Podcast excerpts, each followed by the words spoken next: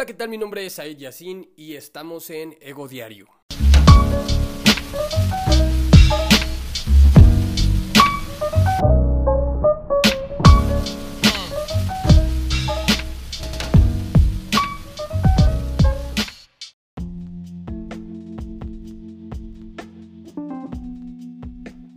¿Alguna vez te ha pasado que se te ocurre una idea, una buena idea tal vez, o quieres hacer algo y se lo cuentas a alguien, a, tu mamá, a tu papá, por ejemplo, eh, y lo primero que te dicen es, no lo cuentes, ok, sí, pero no se lo digas a nadie.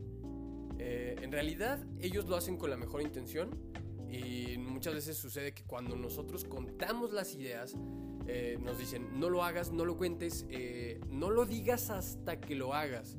¿Por qué? Porque como mexicanos o como sociedad tenemos mucho al no lo digas porque te lo van a robar, ¿no? O te lo van a copiar. Muchas veces la gente no se le ocurre lo mismo que a nosotros y realmente si fuese una buena idea, es, yo creo que es rara la vez que se tomen el tiempo de copiárnosla. Yo creo que eso cuando, cuando una persona busca robarte la idea o robarte o copiarte, en realidad es más cuando tú ya lo estás haciendo, ¿no? Es como, mira, él está funcionando esto, yo también lo voy a hacer. Pero más bien lo que yo creo que sucede aquí no es que no lo cuentes porque te lo puedan robar o te lo puedan copiar.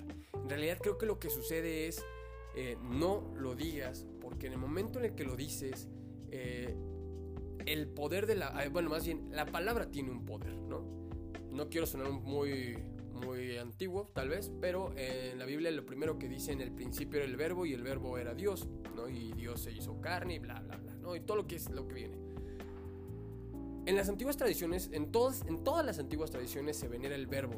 Y el verbo tiene que ver con el acto creativo, con el acto de hacer. Cuando se plasma el verbo, cuando se dice algo, se crea. Si yo digo hola, en realidad estoy mandando ese mensaje o ese, ese hecho de que estoy saludando a alguien. Entonces mi mente lo registra como que se hizo un saludo.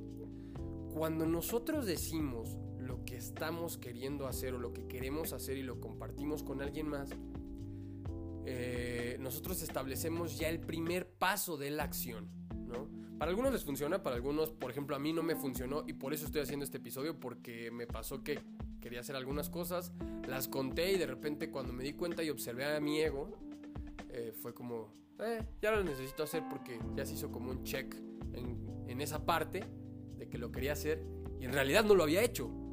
Solamente que me di cuenta que el ego es flojo y le gusta la gratificación instantánea. Entonces cuando tú le dices a alguien, oye, yo quisiera hacer esto, en ese momento la persona lo va a registrar como de, ah, pues ahí te está queriendo hacer esto.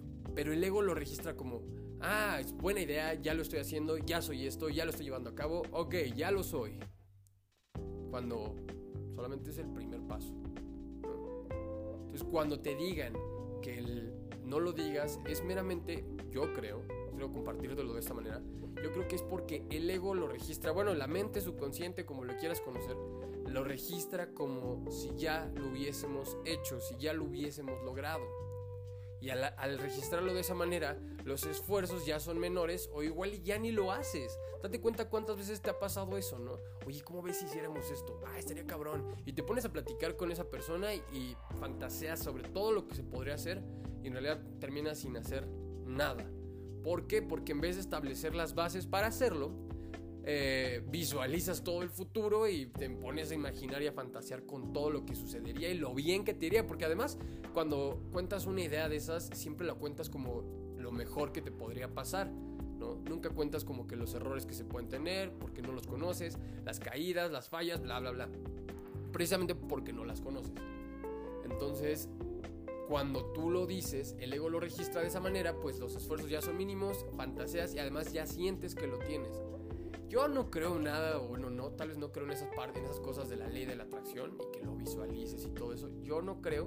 Creo que sí se puede hacer como ejercicio espiritual, pero de manera privada. O sea, que lo puedes visualizar mientras estás en tu casa en las primeras horas del día, pero para establecerlo como objetivo, solamente para visualizar y, ponerlo enfrente como una meta.